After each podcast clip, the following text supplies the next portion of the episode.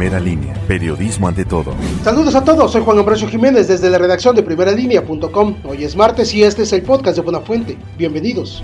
Un enfrentamiento a balazos entre elementos de la Policía Municipal de Jalpan y una banda de presuntos secuestradores dejó como saldo un oficial muerto y tres de sus compañeros heridos. Además de cinco presuntos delincuentes fueron asegurados, de los cuales cuatro también resultaron lesionados y una víctima rescatada. Los hechos fueron registrados la mañana de este lunes sobre la carretera estatal Tehuacán-Totitlán a la altura de la población de Sinacatepec. Entre los detenidos se encuentra el líder de la banda de nombre Alejandro, de 29 años de edad, quien presuntamente es trabajador del ayuntamiento de la ciudad de Jalpan. Con varias lesiones resultó un motopatrullero de Grupo Omega tras ser impactado por un vehículo que le realizó un corte de circulación. El percance fue sobre la avenida Independencia Poniente y Carmen Cerdán. Eran las 13.50 horas de este lunes cuando vecinos al percatarse del accidente de manera inmediata solicitaron el apoyo de una ambulancia y la presencia de tránsito municipal.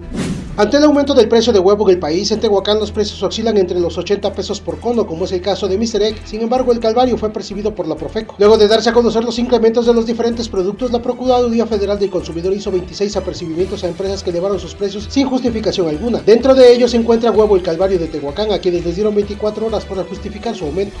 Hasta el momento no se conoce el resultado oficial de las pruebas de COVID-19 de dos sospechosos que hay en Tehuacán, manifestó el director de salud Samuel Rodríguez Serrano, quien señaló que también se realizó la prueba a una persona que falleció este sábado, por lo que se encuentran en espera de los resultados. En este sentido, indicó que el Departamento de Epidemiología de la Jurisdicción Sanitaria número 10 es el único autorizado para dar datos oficiales. En Tehuacán hasta el momento no hay una fecha exacta ni tampoco ha salido la convocatoria para el programa que anunció el gobierno federal sobre el apoyo de 25 mil pesos a micro y pequeñas empresas. Jesús Romero Silva, delegado de apoyos federales, dio a conocer que aún no sale la convocatoria, por lo que están esperando las reglas de operación y darle difusión, pues muchas personas se han acercado para preguntar y sobre todo conocer los requisitos. La Regiduría y Dirección de Salud continúan la jornada de prevención en acato a la disposición federal de invitar a la población a quedarse en su casa y quienes no puedan hacerlo por causas de fuerza mayor a conservar la sana distancia. Gracias para saber más visite primeralinea.com.mx y nuestras redes sociales. A nombre de todo el equipo que pase un buen día. Nos escuchamos hasta mañana.